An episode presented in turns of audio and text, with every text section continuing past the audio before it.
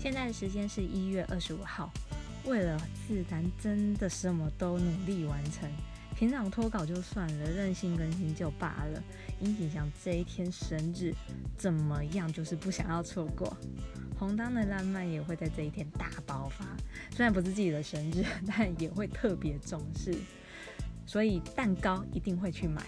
我记得生日也真的不太会去在意，也不会说特别要去买个蛋糕给自己。嗯，就平常想吃就会去买嘛。一月二十五号这一天，就以前就不会觉得说这是一个非常特别重要的日子，但是入坑之后，应该是说五个人的生日，呃，生日就变得特别有意义，大概就是一种仪式感吧。生活就是需要仪式感，才不至于无聊。陪着他们，或是陪着他们过生日之后，我想应该也会继续帮他们过生日吧。无论是自己要过，或者是跟小伙伴一起过。昨天也提早庆生，就跟小伙伴约了一下，就是吃了个简单的早午餐，带上了猫校长 s h a f 的照，也摆了祥君的祭坛照片。然后说的祭坛就是非常非常多的照片摆出来啦，然后拍张照片。虽然我到现在我还是对于摆那个祭坛还是在外头还是会有点难为情，但是羞耻心的什么现在都忘光光了。不知道今年小伙伴们是怎样帮他们庆生呢？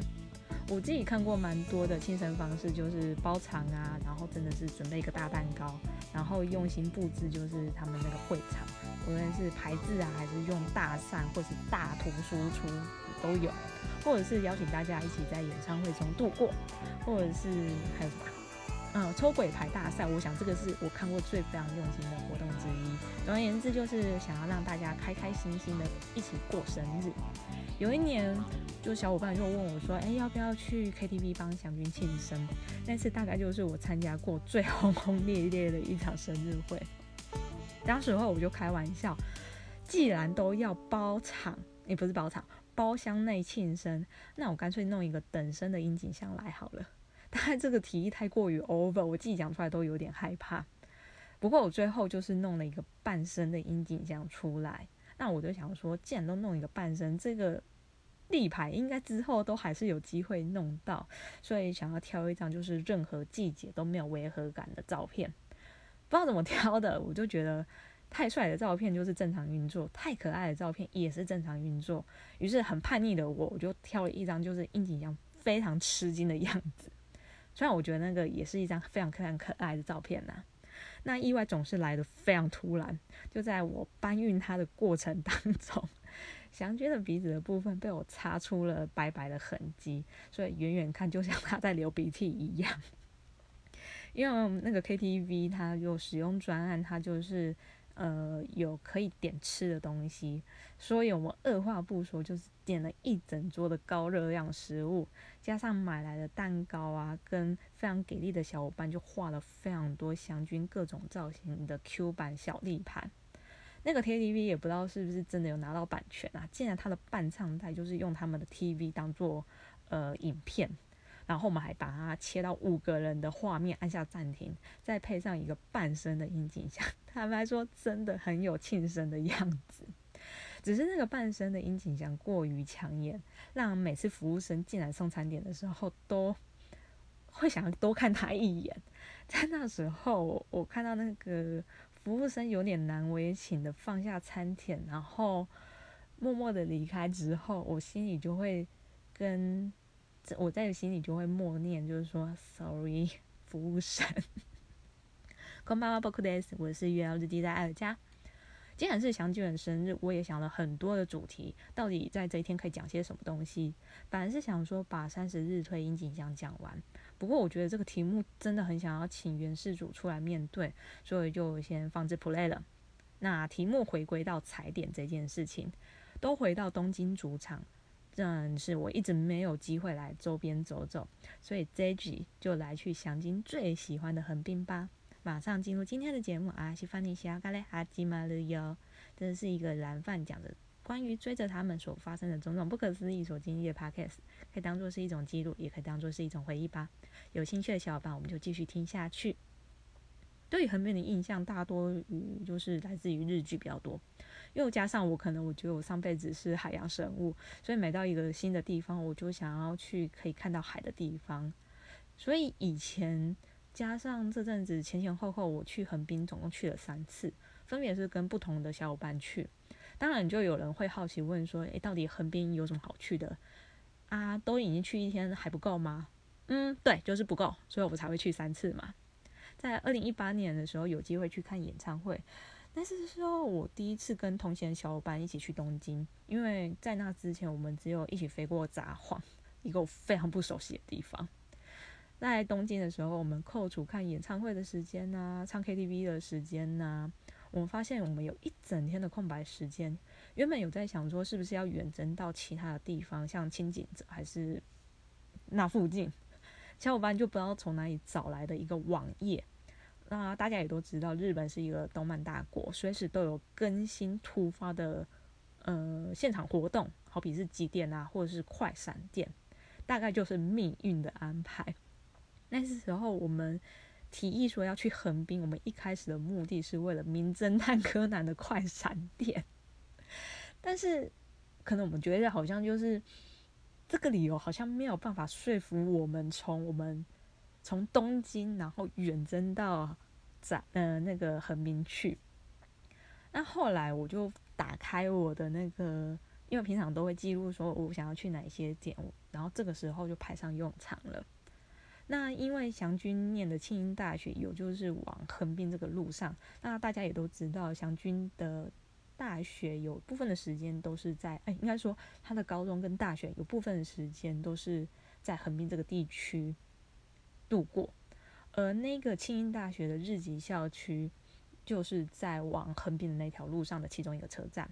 那之前因为我有去过山田校区，只是一直没有机会在日籍校区这边停留。那日籍校区很特别，它有一整排的银杏树，我就想说啊，机会来的，我终于有机会可以看到那一整排的银杏树，因为季节对了，时间点也对了，所以我就非常任性，就问了我小伙伴说。那个，我们去横滨之前，我们提早下车去逛逛庆应大学吧。对，就是这个样子。那我们出了那个车站，其实就是学校了，和山田校区不一样。因为我在山田校区那边的时候，我还迷路了一下。那一出了这个车站，就是一整排的金黄色的银杏树，树大就是美，就是这种感觉。那走在银杏树下还真的有点浪漫。那当天也是正常的上课日，却安静的连那个鸟在拍动翅膀的声音都听得非常清楚。那我们就沿着那个银杏大道走到终点，它的左边就是往大学部的方向，那右边就是往高中的方向。那因为高中部其实是不对外开放的，所以我们选择往左边去大学部。虽然前面说走在银杏树下非常浪漫。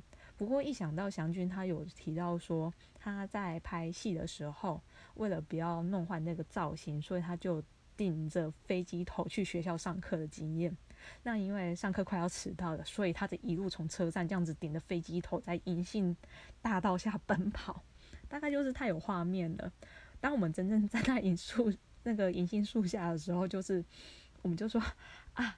那个顶着飞机头的樱井翔的画面就有浮现出来，我们的边笑说啊，他可能就是跑到这边东西可能掉了，要回头去捡，然后他的飞机头就歪了，所以他就要扶着那个飞机头继续奔跑。那个画面是很鲜明的，所以几乎我们在走到尽头的时候，我们几乎就是。说啊，就是很多的说啊，可能是在个这个地方，然后可能是在哪个地方，就是 就直接模拟那个现场的那个画面。那根据学校的课程安排，其实这些东西在学校的官网上可以找得到啦。不过当时候我在网站上有找到，但是呢中间他们学校的网站有做改版，不知道这个讯息还能不能找到。就有提到说，就是经济系一二年级会安排在日籍校区。呃，三四年级才会回到山田校区。那身为一个红单的任务，其实现在就成功解锁了。我就一次整把了山田校区跟日籍校区。横滨也是很多日剧会取景的地方，就像年初的月薪娇妻的 SP，无论是本片还是 SP，大部分都是在横滨取景。然后还有那部是什么？横哎不是那个叫什么了哦，约会大作战。啊，或者是志军的世界第一男的恋爱，或是比较早期的祥军演的正义代书，或是 Nino 的流行之伴，其实部分也都是有在横滨这边做取景。那我们离开了庆应大学的日籍校区，我们就继续往横滨的方向前进。横滨其实有很多的玩法，有些人会推荐是从中华街开始玩起，或者是直接搭巴士直接到红砖仓库。啊，的确，身为观光客的我，以前其实也就是这样子的走法啦。不过这次带着小伙伴，我们选择就是从地标大楼这边开始走起。对啊，就是柯南的快闪店就在这里啦。出了地铁站会先经过，就是那个横滨美术馆，然后。就是要经过横滨美术馆才会走到地标大楼，然后在呃卡萨，它有一年二零一六年四月号的这一本，祥君其实有来这个地方做拍摄，拍出踩点这件事情。其实我觉得美术馆本身就值得大家非常去有时间可以去看他的展览，因为无论是他的空间设计或者是他建筑，其实都非常厉害，而旁边。的地方，其实 那时候小伙伴很可爱，他就跟我说，这个地方他有调查过，这个地方就是那个那个那个那个社长大人带着狗狗散步的路径之一。那一瞬间，我想说，天哪，你也做功课做到这么细啊，真是佩服啊，真不愧是蓝丹呐！地标大楼算是指标性的建筑，就看到这栋大楼就知道啊，横滨到了。呃，世界第一男的恋爱中，这一边就是呃那个社长大人办公的地方。当时我在查那个快闪店的时候，其实没有意识到，哎，这个到底是在哪边？直到我查了一下那个建筑物的名称，我才非常惊恐的发现，啊啊啊，这不就是那个社长大人办公那个地方吗？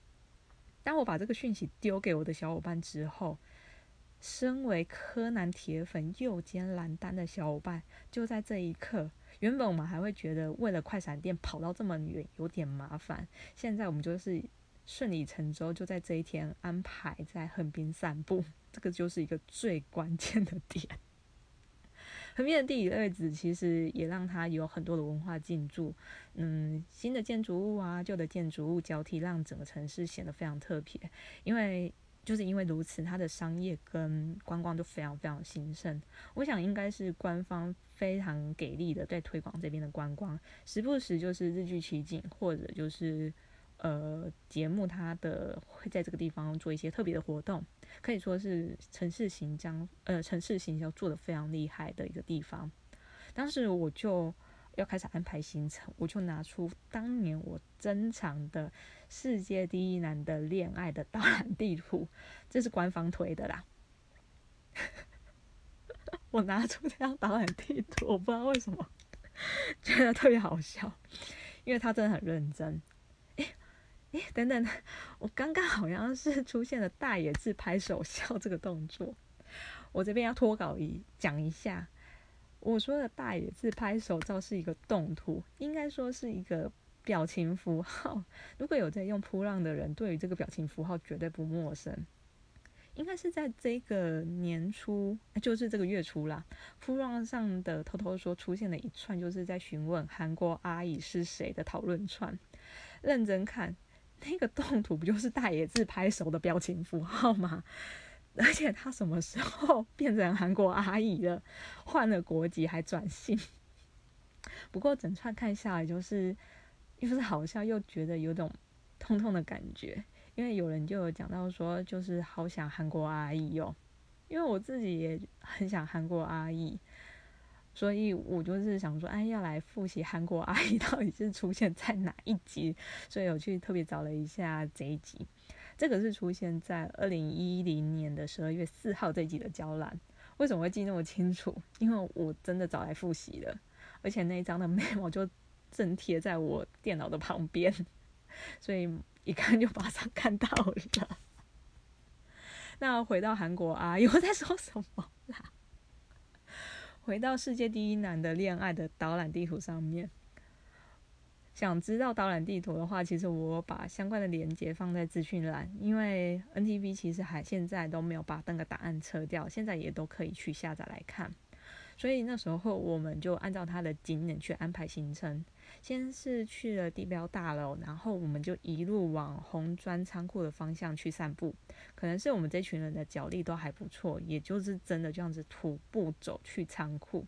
在那之前会经过就是那个大的观览车啊，观览车就是那个摩天轮呐，就它的下方会经过。那其实这个也有出现在那个世界第一难的恋爱当中的那个观览车。因为那天去横滨的天气非常非常好，蓝天又配上那个观览车，真的是非常好的画面。所以在那时候，我就拿出我的手机呀、单眼，然后就一直疯狂猛拍。那前面其实有提到说，有一些日剧为了去做宣传，他们会有实体的活动，或者是一些景点的布置。当时候我很幸运，就是在那个世界第一男的恋爱播出的时候，我就来到横滨。我非常意外，因为我可能没有做太多的功课。我在那时候意外遇到，就是他们办的一个限定恋爱神社。它其实就很简单，就是一个小小的神社，然后你可以现场去抽那个恋爱签。然后签上除了就是呃，我们以往抽签会出现什么吉呀、大吉或者是凶之类的那个签以外，它其实还有出现就是那个角色给的恋爱的建议，非常有意思。不过就是唯一缺点就是可能要小小排队一下就是了。红砖仓库里面有很多的商店，也有不少名店，就是来这边设柜。没有办法去本店拜访的话，其实你来红砖仓库可以一次满足。啊，我这边要提一下，我在那里吃了一个非常少女心的东西，那个就是抹茶白玉把费。那这个抹茶白玉把费其实也有出现在呃柚子去上娇兰的那一集，他吃到东西。我分量我觉得刚刚好，因为那时候跟我朋友两个一起分。那因为我朋友本身就是一个抹茶控，嗯，这个其实不是我第一优先会选择的东西啦。所以那时候我朋友就点来，就说：“哎，一起把它吃掉。”那我吃了第一口，发现哦，整个味道刚刚好，可能就是勾起我的兴趣，我就猛咬了好几口。在那时候，我朋友非常生气的跟我说：“你给我克制点。”有一次跟小伙伴也是在这个地方过圣诞节，睡冷的半死。但是因为它外面的灯饰，就是红砖仓库的外面，它有很多的灯饰去布置，然后有一棵非常大棵的圣诞树，还有出现就是圣诞市集，你可以在那里吃点异国料理。比起里面的贵味，我们倒是选择在外面做停留。那我们就是走到那一个接近海边的地方，其实你就看到那个地标大楼离自己就是啊超近无敌近。当我看到就是那栋建筑物在晚上的时候被它旁边的城市灯火团团包围住，美不胜收是这样形容吗？我我只是印象很深刻，我就是看到那个画面的时候，我就跟小伙伴说，我觉得我快要哭了。我的感性会出现在一些奇妙的地方，也不是说奇妙的地方，应该是说就是，嗯，美到想要哭的那种感觉吧。然后，因为真的就是在那边停留忘返，然后我就跟小伙伴就讲说，拜托可以让我在这边多停一点，虽然它真的很冷，因为我我看到那个画面，我真的觉得。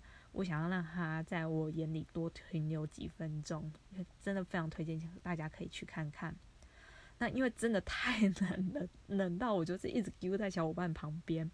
那小伙伴就是说，他那不然我们就是沿着那个海岸边，就是一路走到那个象鼻公园。象鼻公园这个地方更不用说，就是日剧必取景的地方。我们就走到就是那个小象雕塑的旁边。其实这个地方就是那个月薪娇妻美丽跟平匡见面的一个一个一个一个那叫什么一个标的，所以那时候我们就还很无聊，就是在现场演了一下，就是美丽跟平匡见面的桥段。因为真的太冷了，所以我们就走进那个案内所，想说避避风，然后也顺便买个热可可或是咖啡来喝。那因为真的是忍不住自己的好奇心，因为。他那一栋案内所，他可以直接走到他的屋顶去。那我就走到屋顶上去，一样就是 冷的半死。但是其实他那个视野高低又是另外一种感觉。那我回来之后，就是在某次在补以前祥军的正义代书的时候，才发现这个好像就是祥军他们有一个画一个桥段，就是他们在那个楼顶去观察某一个人，他们躲的那个地方，就是他那个栏杆趴的那个地方，哦，就好像无意间自己又 get 的一个点的感觉。那我们再继续往下走，其实就是大栈桥。这个地方其实也就是横滨国际船客中心，当时候就是港边就停靠一个非常非常巨大的游轮，在那一瞬间觉得自己小的非常像伊丽莎的感觉。来提一下，当时候我跟我小伙伴一个非常白痴的对话，因为我们在讨论行程之前，我们会弄一个就是 Google 的试算表，我们就是共同去编辑行程。那如果有问题，我们就标注起来，在一有空的时候，我们再一起讨论怎样安排会是比较适合的。当时有小伙伴就看我写的就是那个奥桑巴西，他内心就想说：为什么我要对那座桥进城？直到我们见面的时候，就是走到那个大栈桥的那一瞬间，他才恍然大悟，说：啊，他的本名就叫做大栈桥。那这大栈桥在日文的发音就是奥桑巴西，就是。哦，桑巴西嘛，没有任何，就是这个样子。那大栈桥就是他那个国际船客中心的屋顶，其实也有在娇兰中有，呃，就是那个柚子他们上那集中推荐看夜景第一名的地方。呃，如果有补救翻秘密栏的小伙伴们，其实应该对这个地方也不陌生，因为这个就是有一次他们的。那个人体模特的特别篇，它的开场就是在这个屋顶上面。嗯，因为这个画面对我来说太有印象了，就是它看出去就是很漂亮的那种景色，一览无遗。所以我也找了一下这个这个地方到底要怎么去。其实没有很难的，就只是走上去而已啦。那我会觉得走上去可能也要有点勇气，因为风超大。尤其在冬天，然后它那个地方又离海又更近了，冷风就会直接灌进你的外套当中。我第一次去的时候，根本可以说是落荒而逃，因为我非常非常怕冷。那可能有这样子的印象，所以在间隔第一次跟第二次或第三次去的时候，就是间隔非常非常远。那之后很幸运，就是跟小伙伴是白天的时候去这个地方。啊，倒抽一口气，因为这个建筑物本身就不用说，因为它真的很特别，它是采用是没有柱子的设计，呃，更特别的是它的屋顶，它的地板其实是用那个木板拼装起来，然后就会有点像那种海洋那种起起伏伏的那种感觉，然后甚至它有一个地方就是有安排有很多的长椅呀、绿地呀，因为但是我们去的时候天气非常好。甚至就是有人带着书，然后就是躺在绿地上面，就是晒太阳、看书，非常非常惬意。呃，无论是往地标大楼的方向看去，或是回头看到市区方向，它真的就是一个一览无遗的视野，完全没有人挡在面前。而且白天跟晚上看是不同的风情，而且非常贴心，就是在地面上面它还有标注一个最佳观赏地点。一次就可以看到，就是横滨地标建筑 JQK 三个塔，分别就是 King 的国王神奈川县厅跟 Queen 女王横滨税关吗？我有点忘记那个名字了，但是就应该就是横滨税关。然后以及就是 Jack 开港纪念馆。呃，身为 Queen 的横滨税关其实也是日剧取景的一个地方，但我想这个就是留到下次再说了。啊，至于整个要看夜景最佳地点，那柚子在上交栏的时候有提到一个编号三百三十号，这个位置看出去的视野是最棒的。可能那时候比较残念啦，就是那个时间点我们有安排下一个行程，所以我们就是呃，可能太过于仓促，我们就没有特别去找，所以实际是在哪个地方我也不太很清楚。不过美好的事物，我想可以多看几次吧。那我也可以料想到，说之后如果真的还有机会去日本，横滨可能也是我的选项之一。果然啦，写完稿子之后，我就发现我的字数又大爆炸了。真的需要分个上个集跟下集，也有很多东西就是没有讲到，就好比就是接下来的就是我们一次扛爆超多踩点行程，啊，其实就是在那个大栈桥外面而已啦。然后还有就是一直很想去，但是一直没有机会去的残念名单候补，那这些我们就是只好留到下集再来说了。那节目到了最后，今天可是殷景香的生日，没有做点什么，真的不像自己的风格。我改了以往就是给小伙伴留的那个回馈表单，变成生日活动的专属表单。